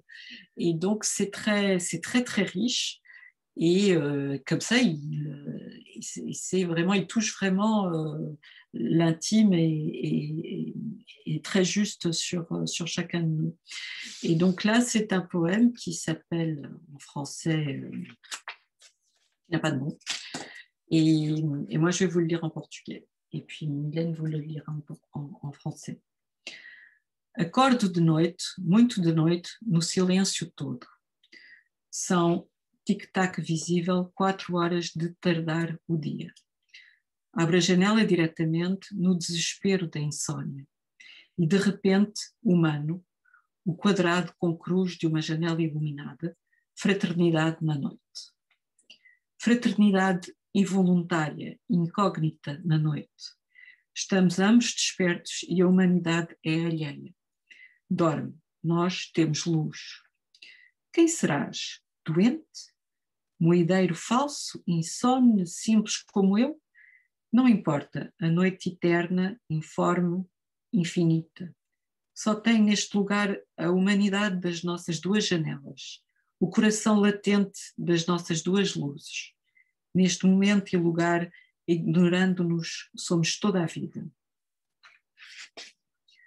Sobre o parapeito da janela da traseira da casa, sentindo umidade da noite, a madeira onde agarro, debruço-me para o infinito e, um pouco, para mim. Nem galos gritando ainda no silêncio definitivo. Que fazes, camarada, da janela com luz? Sonho? Falta de sono? Vida? Tom amarelo cheio da tua janela incógnita. Tem graça. Não tens luz elétrica. Oh, candeeiros de petróleo da minha infância perdida. Merci. On, on, rappelle, euh, juste avant que Mylène euh, fasse la, traduction française, que ces ouvrages-là, et je l'ai appris tout à l'heure grâce à vous, les, ces ouvrages-là sont euh, en, édition bilingue. Voilà pourquoi c'est très facile de faire le switch entre les deux. Merci. Je me réveille au cœur de la nuit, dans un silence absolu. Il reste tic-tac visible, quatre heures avant le jour. Sans attendre, poussé par l'angoisse de l'insomnie, j'ouvre la fenêtre. Et là, soudain, humaine, j'avise une croisée, son carré lumineux, fraternité au milieu de la nuit. Fraternité involontaire, inconnue, au beau milieu de la nuit. Nous sommes tous deux réveillés, à l'insu des, des hommes qui dorment à point fermé. Nous, nous avons la lumière. Qui es-tu? Un malade, un faux monnayeur, un simple insomniaque comme moi, peu importe. La nuit éternelle, informe, infinie, se résume ici à l'humanité de nos deux fenêtres, au cœur latent de nos deux lumières. Ici et maintenant, et sans nous connaître, nous sommes la vie sur Terre. Tenant ferme la barre d'appui de la, de la fenêtre sur cour, je sens son bois tout imprégné d'humidité nocturne. Je me penche vers l'infini, vers moi-même un peu. Aucun coq encore n'a crié dans le silence final. Que fais-tu, camarade, à la fenêtre éclairée? Rêves-tu? Veilles-tu? Vis-tu? Petit pan jaune profond de ta fenêtre inconnue. Tiens, c'est drôle, tu n'as pas la lumière électrique. Ô lampe à pétrole de mon enfance perdue. Merci. On comprend pourquoi c'est une légende. non, c'est vraiment, c'est vraiment fantastique et il faut vraiment le lire. Et euh, il a déjà été publié par de nombreux éditeurs, donc nous, on en a publié plusieurs. Et là, c'est une traduction de Max de Carvalho, ça c'est très important, les traducteurs. Et nous, d'ailleurs, on est en train de préparer une anthologie de poésie portugaise qui fera 1904 pages des origines au XXe siècle. Donc voilà, on avait déjà fait une anthologie de poésie brésilienne, enfin qui s'appelle La poésie du Brésil, qui était euh, vraiment aussi avec Max de Carvalho. Là, c'est Max aussi qui fait ça, qui fait ce travail, qui est un travail surhumain, presque inhumain, mais qui est, mais qui est un, vrai, un vrai continent. Qui, avec ça, on peut, je crois qu'on peut partir sur une île. Moi, je, suis, je suis surpris, voire choqué euh, de voir à quel point vous prenez des risques. Euh, je pense que n'importe quel petit éditeur indépendant entendrait ça, un ouvrage de, de quasiment 2000 pages euh, sur de la poésie portugaise, euh, vous direz, mais euh, vous êtes fou, vous êtes dingue. Un petit peu là, avec Max, des fois on se dit là, c'est ça, on se dit là, c'est pas humain, mais non, c'était un vrai plaisir de travailler sur ça. Vous voyez, il, existe une anthologie, une anthologie de poésie italienne publiée dans la Pléiade, même une espagnole, mais portugaise, non? Pourtant, il y a une tradition de poésie qui est énorme et fantastique. Vous avez des, monuments vraiment de, poésie portugaise. Vous avez de très très belles choses au XVIe siècle. Vous avez un poète comme euh, Louis de Camões qui est très important, qui est une sorte de Pétrarque. Euh, et puis après, vous avez un XXe siècle portugais en poésie, mais qui est dingue, dingue, qui a des, auteurs, comme il y avait aussi de très très très grands poètes euh, au Brésil là, il y a eu vraiment des ratés du côté du, comité Nobel. Il y a vraiment des monuments euh, en poésie qui n'ont pas été euh, repérés, ou enfin, je ne sais pas ce qu'ils ont fait, mais euh, il y a pour l'instant qu'un seul auteur de langue portugaise qui a, eu le prix Nobel, hein, qui est Saramago. Mais là, il y a vraiment eu des loupés parce qu'il y avait des, monuments qui, auraient dû les avoir. Mais, je pense qu'aussi c'est important, c'est-à-dire euh, de, faire ce genre de travail. Et des fois, si ce n'est pas des éditeurs comme nous, personne ne le fera. Je trouve ça extrêmement courageux, en tout cas, euh, dans un monde actuel où, l'édition est quand même extrêmement difficile pour ce genre d'ouvrage. Euh, bravo, parce que c'est avec ce genre d'ouvrage qu'on va un petit peu plus loin et qu'on découvre une poésie différente. Donc, déjà, merci pour ça. Euh, on parle des traducteurs justement, euh, et ça fait le lien. Euh, est-ce qu'il y a véritablement, et on en parlait tout à l'heure en, off avant que les, invités arrivent, mais on disait que peu d'ouvrages portugais étaient traduits en français. Vous, m'annonciez tout à l'heure qu'il y a à peu près 3% sur une, fourchette de, livres traduits en, portugais, en français, pardon. Euh, pourquoi ce chiffre-là? Pourquoi ce chiffre aussi minime euh, pour, euh, vous le disiez également tout à l'heure, pour une langue qui est donc parlée, première langue européenne parlée à travers le monde Pourquoi ce chiffre aussi inquiétant, je dirais? Je ne sais pas répondre à cette question. Bon, euh, nous, on ne saura pas vous répondre scientifiquement, hein, on ne sait pas trop. Donc, c'est effectivement curieux. C'est-à-dire que moi, je me suis penchée un peu sur cette question-là récemment. il y avait des chiffres, mais qui ne sont pas de, la, de 2020, hein, qui sont, je crois, de 2016 et euh, d'une étude française. Et effectivement, il y a à peu près 3% de, de, dans, dans l'ensemble des ouvrages traduits en France, il y a à peu près 3% qui sont traduits du, français. Donc, comme je vous disais, la plupart sont, une grande majorité, c'est l'anglais, et puis après, c'est le japonais avec les mangas. Et, par exemple, euh, c'est pas la littérature japonaise vraiment, il y en a, mais la littérature japonaise, sinon elle, elle, serait vraiment aussi en bas, en bas de la liste. Euh, on a remarqué par exemple que même la littérature italienne est au-dessus de la, de la littérature portugaise. Pourtant, c'est une langue qui est moins parlée dans le monde. C'est-à-dire que le portugais est la première langue européenne parlée dans, dans le monde, parce que c'est vraiment très très vaste, hein, parce que c'est des continents. Vous prenez le Brésil, il y a, ils sont maintenant 230 millions. Hein. Donc il y a aussi d'autres pays en, Afrique, et comme je vous disais, même au Japon, ça se développe. Euh, donc là, là c'est un combat de tous les jours et, et c'est euh, c'est pas un manque de production parce qu'il y a une grande production. Donc si on met le, Brésil, si on met euh, euh, l'Angola, le Cap-Vert, il y a une littérature capverdienne qui est très intéressante, etc. Mais c'est encore peut-être, c'est encore aussi le, ça s'est développé hein, quand même. Alors il faut relativiser. Par exemple, si on prend la poésie, si on prend la, la poésie portugaise, la poésie portugaise a été très bien servie. C'est-à-dire qu'il y a eu un travail remarquable pour la langue portugaise, euh, pour la poésie portugaise qui a été fait. Il y a un rayon poésie portugaise euh, qui, est très important. Mais ça, c'est lié aussi bon, à un intérêt d'un certain nombre de petits éditeurs euh, qui ont vraiment fait un bon travail. et grâce à la locomotive Pessoa aussi, j'imagine. Oui, PSOA a beaucoup aidé, c'est-à-dire qu'il y a eu vraiment un intérêt, euh, plus aussi des très bons éditeurs, euh, petits éditeurs français qui, s'intéressent vraiment à la poésie. Et là, ils font un travail très poussé. Et il y a, comme je vous ai dit, sur le XXe siècle, il y a quand même des monuments hein, en, poésie portugaise. Donc là, il y a eu vraiment quelque chose. Et puis après, il y a ce qu'on peut appeler aussi, eu un, ce qu'on peut appeler un soft power portugais euh, pendant une période c'est-à-dire le Portugal est rentré dans la communauté européenne en 86. Euh, puis après, il y a eu une période aussi qui était une période européenne qui a été assez positive, hein, c'est-à-dire où le Portugal était plutôt en croissance. Euh, il y a eu la, foire internationale universelle qui a eu lieu en 94, puis aussi une autre année 98 qui a été très importante.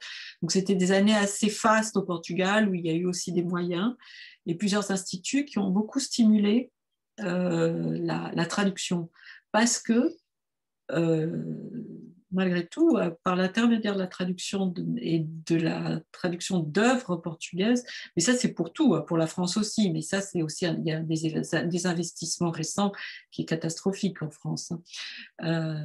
mais il y, a, il y, a, quand même encore euh, c'est une façon, euh, quand on traduit et on rend possible certaines, certaines publications, c'est une façon aussi de donner, de transformer l'image d'un pays et de faire connaître. Donc euh, il y a eu une période où, ça a été plus, aidé, parce que quand vous devez acheter des droits, traduire et publier, vers un marché avec un, où il y a encore un effort très important pour atteindre un public, c'est très risqué.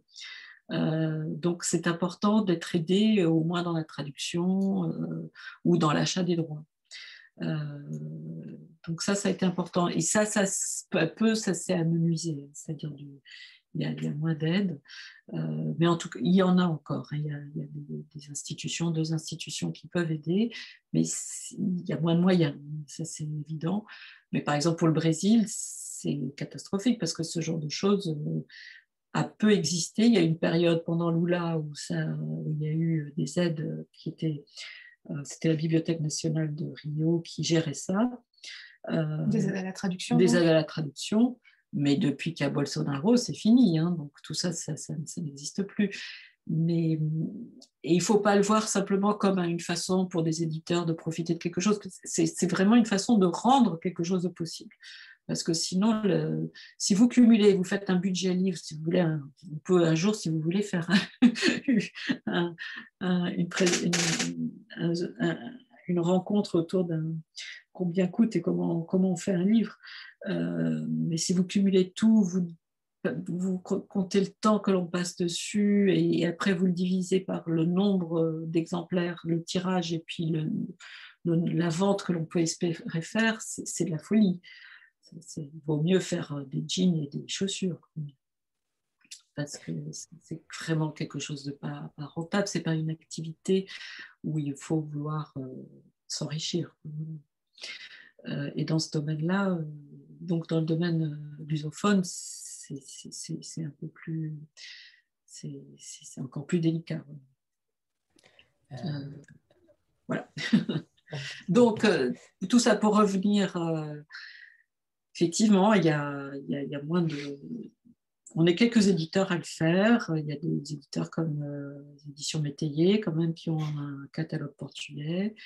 Il y a quand même après d'autres grands éditeurs qui ont, qui ont suivi ponctuellement, mais qui vont essayer. Bon, par exemple, ils se sont battus pour garder Saramago, puis maintenant, Lobo Antunes était avant chez, euh, chez Bourgois. Bourgois a été racheté par Gallimard, donc euh, maintenant, euh, Bourgois, euh, Gallimard, c'est la même chose. Donc maintenant, Saramago et euh, Lobo sont chez Gallimard.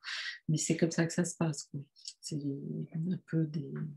Est-ce que c'est aussi un problème peut-être de, un problème de, de traducteurs disponibles? Est-ce qu'il y a beaucoup de traducteurs du portugais en France?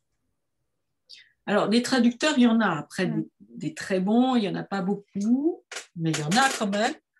Euh, mais euh, moi, je pense que c'est une question d'ouverture aussi de, de disponibilité. Enfin, il faut qu'il y ait une demande à un moment donné, il faut qu'il y ait un intérêt qui soit plus grand pour que les, justement les éditeurs prennent le risque aussi de d'aller voir ce qui se passe. Enfin, c'est toujours l'effet un peu boule de neige. Enfin, j'ai l'impression que ça fonctionne pas mal comme ça, une espèce de mode qui viendrait euh, ça peut partir euh, en effet d'une volonté du, pays, donc que ce soit du Portugal, du Brésil, à vouloir exporter ces, auteurs et donc de permettre à des éditeurs français de, se lancer, mais leur permettre de manière pratique, hein, avec des aides, des choses comme ça qui peuvent aider. Euh, et après, ça peut marcher à l'inverse aussi, une, demande du, lecteur, en fait, des lecteurs. Et ça, c'est ce qu'on essaie de faire, nous, c'est-à-dire de bah, de, créer l'envie. De... créer l'envie, oui. Mais, mais pour les traducteurs, c'est ça la difficulté. Mm. je, je, je suis peut-être pas, j'ai pas, peut-être pas été très juste. La difficulté, c'est que pour pouvoir, euh, la traduction, c'est c'est vraiment quelque chose de, difficile, euh, qui est un métier, moi je trouve, euh, fou, qui, qui, en France quand même, qui est assez valorisé, je trouve, par rapport à d'autres pays. mais pour, pour en vivre, il faut traduire quand même euh, régulièrement, avoir des commandes régulières. Euh, donc il y a quelques traducteurs qui peu à peu se sont fait connaître et qui ont, sur lesquels vont les principales commandes. Donc s'il n'y a pas assez de traduction, c'est difficile de développer un vivier, disons, assez important parce que c'est aussi en traduisant que l'on s'améliore et qu'un traducteur devient et, maîtrise. On le voit bien, c'est-à-dire que c'est les premières traductions, bah, ça, prend un peu, ça, se bonifie. Il y a une expérience, il y a vraiment, euh, et il faut avoir des occasions de pouvoir s'attaquer à des grands textes et, d'avoir des commandes. Donc, euh, euh, mais il y, a, enfin, il, y a, il y a de très bons traducteurs, mais il n'y a pas choix énorme. j'imagine Après, il y a même des fois, euh, des, il peut même des fois y avoir des coïncidences, excusez-moi, mais c'est où on est plusieurs à vouloir faire traduire quelque chose et puis on veut tous le même traducteur, donc euh, ça devient un peu caricatural, mais, mais c'est drôle. Mais comme ça, ça nous amène. Euh, on a aussi ce rôle hein, d'accompagnement et je pense que nous, on a fait ça on a pu le faire, je pense, d'accompagnement de, certains traducteurs qui ont commencé avec nous et qui, euh, se sont euh, affirmés euh, et qui font leur chemin parfaitement après, indépendamment, avec ou sans nous. C'est aussi une question d'accompagnement. Ça, ça, fait partie aussi d'un travail d'éditeur. J'imagine que lorsqu'un peut-être un auteur portugais recevra un prix, il y aura peut-être un petit peu plus portugais ou lusophone, mais un petit peu plus de, euh, de, visibilité par rapport à cette littérature. Euh, c'est aussi, euh, c'est aussi possible. J'avais une question parce que. Oui, pardon. Par contre, je, dirais que on a eu donc, on a quand même eu de, indirectement des prix. On a eu notamment des prix de traduction. Et il y a Mathieu Dos qui, lui, a, travaillé avec nous plutôt en, texte du, du, Brésil qui a eu notamment pour une de ses traductions, a eu deux prix, le Grand Prix de traduction de, voilà, c'est lui qui a traduit euh, l'invention de, de l'Amazonique, Euclide de Cunha, qui est un auteur majeur euh, brésilien, mais il a surtout traduit euh, pour Mon nous oncle Mon oncle jaguar. le jaguar de Graciliano, Ra- non, de Valège Rose, qui est un monument. Euh, on vient de le réimprimer parce qu'en plus il a été pris là au- au- dans le programme du CAPES de, Non, de l'agrégation de de lettres de modernes. lettres modernes en littérature com- comparée. Et il a eu le grand prix de, de- traduction de- d'Arles et euh, Books, euh, Books Gulbenkian. Et Elisabeth aussi Montero Rodriguez a eu aussi une- ce prix-là, le, prix, le grand prix de traduction d'Arles pour euh, de la famille de, de Valérie Roman. Mm. Voilà. Après, on a eu d'autres prix, hein, mais... mais souvent liés à la traduction ou en histoire. Voilà. On, a une on a une collection qui a eu un prix. On a une rareté et une collection qui a un prix. En effet, en effet.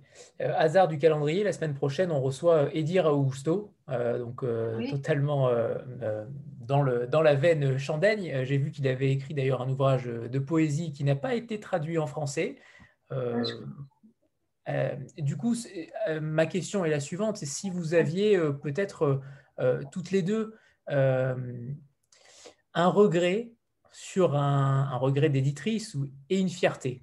Euh, Est-ce que ça concernerait plutôt un, auteur, un titre que, qui vous est passé sous le nez, euh, un auteur qui vous est passé peut-être sous le nez euh, sur le regret et sur, et sur l'autre pan, sur un auteur, une fierté, un livre que, qui véritablement vous a mis en joie lorsque vous l'avez publié, même si je sais que c'est une question très difficile de choisir entre ses enfants.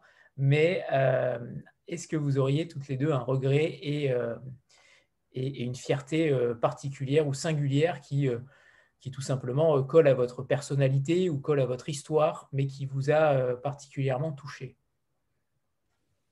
Ouh là là. Hmm. Bah, des regrets. bah, Ouais, enfin, n'est pas tellement du. Enfin, je sais pas. non. Après, je, moi, je sais que j'aurais aimé. euh, donc, je suis très contente qu'on ait publié Dulce Maria Cardozo. Et euh, je serais contente qu'on ait euh, le retour au catalogue, par exemple. Un livre qui a été publié chez Stock en 2015.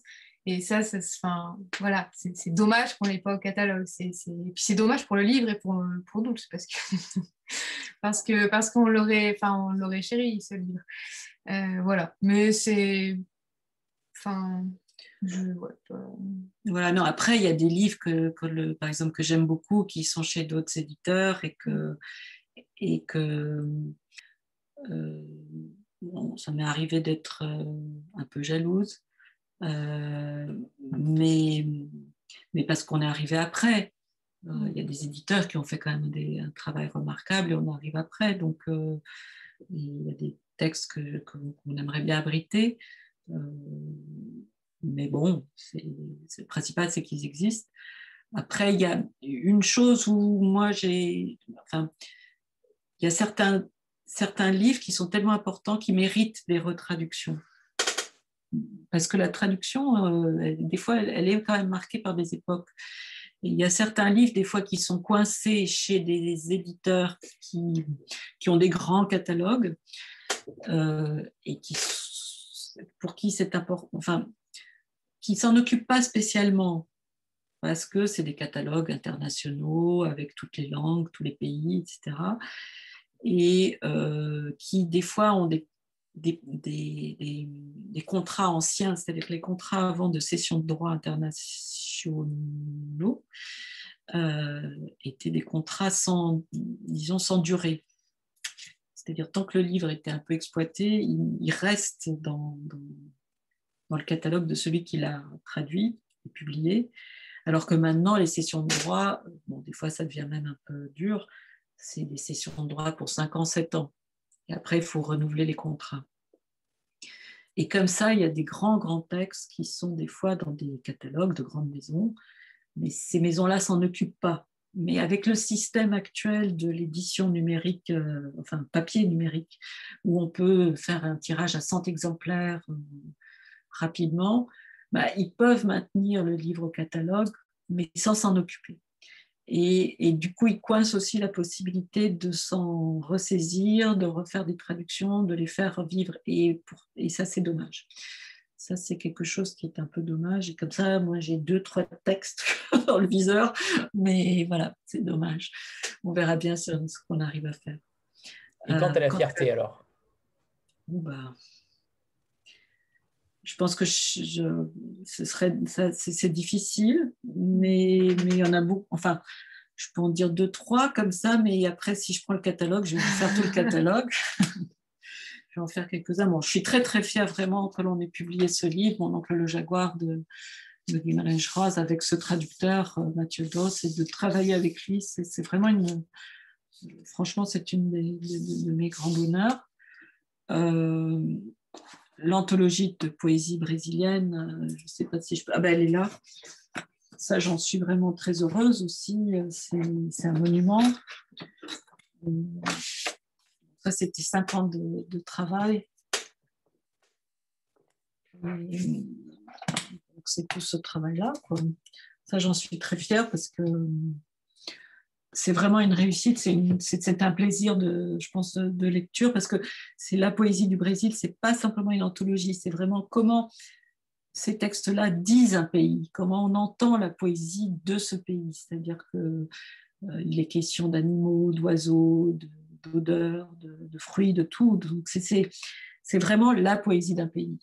Et, c'est ce qu'on essaie de faire aussi avec le Portugal. C'est plus qu'une anthologie où on colle des choses, c'est de chanter un pays, de comment on chante, comment on, transmet l'âme d'un pays à travers. Et, toutes ces composantes qui sont non seulement des paysages, des, sons, une histoire, euh, des, états d'âme, la saudade, etc et, et plein d'autres, mais je ne mm. saurais pas dire. Euh, mais aussi la fierté, avec, par exemple, avec Michel, d'avoir publié euh, sûrement le, euh, le récit, de Magellan. C'est-à-dire que Magellan, dont tout le monde entend parler depuis des siècles, et étudie, et tout le monde a entendu parler de Magellan, un peu comme Christophe Colomb. Voilà mais en reprenant toujours les mêmes, euh, les mêmes choses. Bon, il y a un texte qui est, très agréable à lire, qui est celui de Stéphane Zweig, mais qui a beaucoup d'erreurs dedans. Et comment, depuis des années et des années, on reprend toujours un peu les mêmes histoires, et on part du tour du monde de Magellan, etc. Et tout ça, c'est un peu. C'est là qu'on se rend compte que quand les choses sont bien ancrées, c'est difficile de sortir les idées reçues. Euh, et même, même quand on les corrige, même dans les livres d'histoire euh, scolaires, euh, tout est repris. Et, c'est nous, euh, maison d'édition, euh, Chandaigne, qui avons publié et fait, le premier livre de référence qui recueille, tout, qui réunit tous les textes sur le voyage de Magellan, et en faisant le point et en corrigeant mais des quantités d'âneries qui, circulent sur Magellan. Et, ça, c'est quand même, c'est quand même, on n'en revient pas. Comment ça se fait que ça n'avait jamais été fait avant Ce qui ne veut pas dire que le livre ne peut pas être dépassé, que d'autres vont faire d'autres choses et proposer et encore peut-être corriger des choses chez nous. C'est éternel, heureusement. Mais c'est une fierté. Et puis plein d'autres choses, des petits livres, des gros. C'est très bien résumé. Je trouve que là, euh, pour le coup, la diversité euh, s'inscrit totalement dans vos, euh, dans vos coups de cœur. Anne, ça, paraît, ça paraît fou tout ce que vous avez fait de manière différente. C'est bravo. Sincèrement, bravo parce que je trouve que vous avez une identité euh, littéraire, une identité euh, graphique qui euh, qu'on rencontre pas souvent. Donc merci. Et, et j'ai pas eu les, fiertés de Mylène, hein, qui, espère se dérober. C'est une fierté. Oui, oui, non, mais c'est qu'en fait, euh, je, suis assez fière de, tous les livres. non, mais là, oui, c'est vrai que bah, je vous ai parlé quand même de Dulce Maria Cardozo. Après, moi, il y a un titre que j'aime beaucoup, c'est celui-ci, j'adore, c'est euh, Les Contes de la montagne de Miguel Torga. Euh, sont des, très belles nouvelles. c'est très beau. Et sinon, c'est oui, c'est le livre qu'on va publier euh, à la rentrée qui s'appelle euh, Carnet de mémoire coloniale d'Isabella Figueiredo, donc une, auteure portugaise, dans lequel elle revient sur son enfance au Mozambique lorsque le Mozambique était encore sous domination coloniale portugaise. Et, et donc c'est assez, c'est très très fort comme texte, c'est bouleversant. En fait, elle est fille de, parents portugais, des blancs. ils habitent là-bas donc en tant que colons. Et, elle revient sur son enfance en, s'attachant à, parler surtout de la relation qu'elle avait avec euh, son père, donc qui était une relation euh, très tendre. Euh, elle aimait beaucoup son père et réciproquement, mais son père était aussi quelqu'un de raciste, de violent, de sexiste, et ça, dès tout petite, elle, elle, le rejette. Et, donc, dans, son roman, elle, elle parle de cette relation ambivalente et donc, elle revient aussi sur la question coloniale euh, au Portugal, euh, mais de façon euh, très, très, très, très crue, très, très frontale. Elle mâche absolument pas ses mots et elle explique que, voilà, que le, la domination coloniale, l'État colonial, ce système-là est un système ultra violent et, que l'histoire portugaise et certains ont, tendance parfois à l'oublier. Mais ce qui est, ce qui est, vraiment c'est un récit intime en fait. Donc ce qui est vraiment passionnant, c'est euh, c'est l'ambivalence d'une relation en fait qu'elle décrit. Et du coup euh, une identité qui, est formée un peu sur des sables mouvants parce que naît là-bas dans un pays qui est sous domination coloniale. À 11, euh, ou 14, à 13 ans, pardon, elle, elle, repart au Portugal suite à l'indépendance du Mozambique. Elle repart vivre seule. Ses parents restent encore un peu à travailler au Mozambique ou en Afrique du Sud. Euh, et, quand elle revient au Portugal, elle n'est pas légitime en fait. Elle, ne revient pas, elle vient au Portugal. Elle vient au Portugal. Parce qu'elle n'était jamais allée. Donc c'est un livre un peu sur ses identités un peu éclatées, qui a beaucoup aussi d'écho sur certaines histoires françaises. Euh, euh, c'est aussi l'éveil d'une jeune fille à sa vie de femme, à sa sexualité aussi. et c'est quelque chose, c'est aussi un texte qui pose euh, qui pose euh, justement cette question de comment on est constitué, de, l'identité, et, de, entre, quand on est entre plusieurs pays. Et là aussi, avec cette question euh, très forte du, de quand on, on, rejette, au fond, on, est le fruit de nos parents en partie, mais on rejette aussi ce qu'ils représentent et comment ils sont. Et qu'est-ce qu'on fait avec? On a d'une part un amour, d'un autre côté, on rejette ce qu'ils sont et, ce qu'il représente. Donc, euh, Oui, puis euh, pour le coup, elle, elle le dit, euh, en fait, elle n'a pas de, elle a plus de, vraiment de pays d'origine. Elle a une formule qui est assez, assez, enfin, assez parlante, qui est mon, pays natal, c'est le colonialisme. Donc, c'est, enfin, voilà, ça pose des, des questions de, de, construction qui sont, qui sont assez passionnantes et, et, et elle le fait, c'est ça, avec une, une sincérité parfois euh, déconcertante. Enfin, c'est, euh, et euh, on, a, eu la chance d'avoir une préface aussi de, de Léonora Miano qui, donne sa lecture de ce texte. Qui est vraiment. Ça, c'est une. Enfin, ce livre est un livre dans lequel, qui a été un engagement pour nous qui nous a demandé beaucoup d'engagement personnel et de travail, et même poursuivre la traduction, parce que c'était quelque chose qui demandait, étant donné son vocabulaire assez fort, cru et oral, hein, de bien suivre. Et là, on vient juste de le rendre à l'imprimeur et on était lessivés, mais contente, très contente. on pense que c'est effet... un, livre, un livre qui va, je pense, qui va marquer, qui va, qui va qui va faire euh, discuter. Je l'avais en effet repéré et je m'interrogeais sur euh, pour savoir si c'était. Euh, alors on rappelle qu'il sort en septembre, début septembre de mémoire, mais je m'interrogeais sur le, genre, si c'était un, récit, un roman ou au contraire un, essai. donc pour le coup, vous confirmez que c'est bien un roman entre roman et récit. C'est un récit biographique, comme ça, avec des petits chapitres. Il y a 50, 52 petits chapitres euh, qui suivent une chronologie. Donc, on est au, début, puis jusqu'à ce qu'elle enfin, jusqu'à ce qu'elle rentre, qu'elle aille au Portugal. Et au Portugal, où elle-même, après, parce que c'est, pas, c'est ça aussi qui est intéressant, c'est-à-dire ce son, et après, Léonard Amiano explique bien ça, c'est-à-dire c'est son père est un, issus d'un monde pauvre portugais où ils partent, ils, partent vers, vers le Mozambique, l'Angola et autres, souvent parce que là où ils étaient, ils essaient d'aller trouver une vie, de gagner leur vie. Ils y vont là-bas, mais donc ils vont, ils sont précipités dans une dans un, société. une société où ils sont dans une précipités dans un système hiérarchique où ils se retrouvent en haut d'une hiérarchie et un mode de fonctionnement euh, racial qui font qu'ils deviennent l'outil de cette, de, cette, de, de, de cette racialisation, c'est-à-dire presque inconsciemment, et après de façon violente. Mais alors que eux, quand ils reviennent dans leur pays, ils sont, ils sont, elle quand elle rentre, elle voit, de son, de son, elle voit d'où son père venait, c'est-à-dire c'est, c'est un déséquilibre euh, énorme.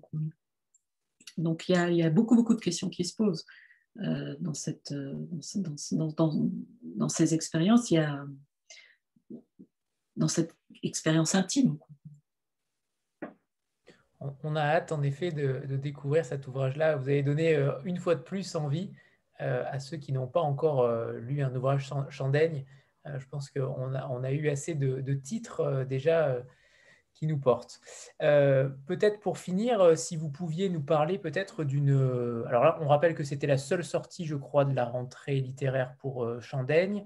Est-ce que vous avez en main, entre guillemets, un manuscrit aussi qui, vaut de l'or, ou en tout cas un projet pour 2022 ou en fin 2021 Je ne sais pas si vous allez publier autre chose en 2021, mais est-ce que vous pouvez nous parler d'une, euh, d'un ouvrage qui, euh, qui vous tient à cœur, ou en tout cas euh, dans les mois à venir? Ben, moi, je peux parler de... Mais ils me tiennent tout seul. euh, l'époque. Oui, oui, oui. oui, oui, parce que là. Parce qu'on vous a déjà parlé de, de Valerio Romain, donc le Valerio Romain, donc lui, le prochain, il sort en janvier. Ah voilà, c'est ce que je voulais vous demander aussi justement par rapport à ça, puisque je ne l'ai pas vu euh, pour septembre, je me suis, euh, je me suis Il euh, sort en, janvier. C'est-à-dire qu'au fond, c'est ça, c'est-à-dire en littérature contemporaine, du coup, on suit là trois, quatre auteurs, et quand il faut s'en occuper. Il faut donc par exemple Isabella Figueredo sera en France fin septembre début octobre et puis autre information l'année prochaine il y aura l'année croisée France-Portugal, donc de février à octobre de l'année prochaine. Donc il y aura beaucoup, beaucoup de choses en France et au Portugal sur l'un et l'autre pays. Donc il va y avoir beaucoup de choses, des expositions, des manifestations, des concerts, etc. Donc il va y avoir pas mal de choses aussi liées aux auteurs, des rencontres dans les festivals.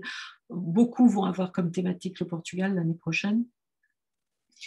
Euh, donc voilà, mais, mais, mais, mais s'occuper de, des auteurs, ça demande du temps. Donc c'est pour ça qu'on essaie de ne pas faire la littérature contemporaine trop, trop, coller les uns aux autres. Donc Valerio, ce sera en, janvier. Et puis il y a un deuxième d'Isabella de, Figueredo qu'on fera peut-être un an après, c'est-à-dire en septembre de l'année prochaine, qui est aussi très, très, très fort, qui s'appelle La Grosse et qui est aussi un peu autobiographique. Euh, mais sinon, enfin l'année prochaine, on a plein de projets, mais en fin d'année, en plus de l'anthologie de poésie portugaise, donc la poésie du Portugal, on a un autre livre avec un auteur euh, que l'on suit, qui est un auteur français, mais au fond qui est suisse euh, allemand, mais qui vit en France depuis longtemps et qui est complètement francophone, qui est Patrick Stroman, qui est un de nos, un de nos qui a, fait la, depuis longtemps. Qui a fait la préface, qui a fait la préface de l'invention de l'Amazonie. Oui, exactement. Voilà, c'est ça, qui connaît très très bien le Brésil et euh, dont on a publié plusieurs ouvrages, dont Lisbonne, ville ouverte, qui est un très, très beau livre, récit entre euh, récit historique un peu sur Lisbonne en 1940, qui était le seul, la seule ville euh, par laquelle on pouvait sortir, on pouvait encore essayer de sortir pendant la guerre donc, euh, qui, était une ville encore pleine de lumière et par où partaient, sortaient toutes sortes de personnes. Anna Arendt, Renoir, toutes sortes de personnes sont passées par Lisbonne à cette époque-là, donc qui raconte un peu ça. Et là, on part, euh, le livre s'appelle Oyapoc, qui est le nom d'un fleuve en Amazonie et surtout en, en Guyane. Et on va sur les traces d'un fait d'un explorateur géographe français qui s'appelle Henri Coudreau, euh, qui va vivre 40 ans, qui mourra donc en Amazonie à l'âge de 40 ans, et qui est parti, donc c'est deuxième moitié du, du, juste avant que le siècle ne, tourne, donc il meurt en, en 1899. Et, et en fait, il, rêvait d'être un peu explorateur et il est envoyé en Guyane. Et il va s'occuper de, surtout de relever, de faire des relevés cartographiques et autres euh, de l'Amazonie à une période où la France, qui avait donc la, Guyane, et le Brésil se, disputaient sur ce qu'on appelle le contesté. C'était une zone contestée géographique pour euh, savoir où, était la frontière entre le Brésil et, la France. Et, en fait, la France, à un moment, disait presque, en fait, on, considérait que la frontière, c'était un fleuve. Et on n'était pas sûr de quel était ce. C'était un vieux fleuve, mais on savait pas. Enfin, il y avait un nom ancien, mais on n'était pas sûr du nom du fleuve. Donc les Français disaient qu'ils pouvaient aller presque jusqu'au nord, jusqu'à la côte nord, euh, la rive nord de l'Amazone. Donc vous imaginez, la France aurait eu un territoire énorme, même plus grand en Amérique, on serait plus américain que, que européen actuellement. Mais euh, finalement, les, Brésiliens n'ont enfin, pas eu gain de cause, mais ça s'est passé, la, frontière s'est posée un peu plus haut, et donc ça donne cette euh, Guyane actuelle. Euh, mais ça raconte, on va sur les pas de, de, de d'Henri Coudreau qui va en fait peu à peu se passionner pour euh, cette zone, pour cette Amazone, où même encore maintenant, quand on rentre dans cette forêt qui est en partie en danger, donc euh, on est complètement, on finit par, par se dissocier, plus pouvoir vraiment comprendre et vivre comme en Occident. Donc peu à peu, il va, il va finalement se dissoudre dans cette, dans cette Amazone. et puis à un moment, avec sa femme, Octavie, euh, lui va mourir dans un des fleuves Trombette et elle, elle va, elle va l'enterrer sur le bord du fleuve et elle va continuer elle-même les explorations et les livres qu'il fait jusqu'à ce qu'un jour elle revienne au bout de plusieurs explorations pour reprendre les, les restes d'Henri et pour euh, l'enterrer en, en, Charente. Euh, mais c'est passionnant parce qu'au fond, on voit, on voit ce, ce, couple, ces deux personnes qui peu à peu n'arrivent plus. Quand ils reviennent en Europe, à Paris ou autres, même pour exposer à la Société de géographie, ne comprennent plus tout à fait ce qui se passe, ils ne peuvent plus s'adapter. Et, mais on apprend énormément sur, euh, sur, cette, sur, sur l'Amazonie, mais aussi sur nous-mêmes. C'est, aussi une, histoire d'une dérive, d'une dérive humaine. Et c'est très, très beau. Et en fait, Patrick va, au fond, un peu, un peu comme Patrick Deville euh, aussi, c'est-à-dire on va sur, euh, sur euh, il va sur place, mais il est presque, il est présent sans être présent, mais on montre, il montre aussi ce qui reste de toutes ces histoires-là, et il donne aussi une épaisseur de toute cette histoire, c'est-à-dire qu'en même temps, on sait ce qui se passe en France, il raconte tout, il rencontre Élisée Reclus, il y a toutes ces, tous ces personnages qui tournent autour d'Henri Coudreau et qui donnent vraiment notion de ce qui se passait à cette époque-là dans le monde et en France et voilà. Qui donne vraiment c'est de l'histoire comme on l'aime c'est-à-dire on peut la on peut la l'embrasser la sentir. Et ça s'appelle Oyapa et, et c'est illustré par des photos d'Henri Coudreau de l'époque Merci. Bon, eh bien, je crois que tout le monde va se ruer sur la librairie, euh, à la librairie portugaise et, brésilienne. Euh, où, que vous soyez, si jamais vous passez par Paris, on est quand même rue Tournefort, on a notre, on a nos locaux et on a une petite librairie à celle de Michel et puis à la nôtre maintenant. Et la porte est ouverte. Alors, ceux qui ont la chance, euh, n'hésitez pas du coup. Euh, ceux qui sont un peu plus loin, c'est plus, plus difficile. Mais en tout cas, quand je passerai à Paris, évidemment, je viendrai, euh, je passerai vous rendre visite avec un immense plaisir. il est temps de nous quitter, mais tout d'abord, merci infiniment à, toutes les deux. je, trouve votre, je trouve vraiment votre discours rafraîchissant et, et, qui ouvre sur un, une fois de plus, avec une ouverture d'esprit immense sur différentes littératures. alors, merci, merci infiniment pour cette rencontre. Euh, qui nous a donné évidemment plein d'idées lecture, mais qui a aussi permis de découvrir qui se cachait derrière les éditions Chandaigne et on rencontre deux belles femmes qui sont formidables et qui ont un discours totalement engagé. Donc, merci. Merci infiniment à, toutes les deux. Merci, Anthony et merci à tout le monde. Merci à vous. Merci. À bientôt, j'espère. À bientôt. À bientôt.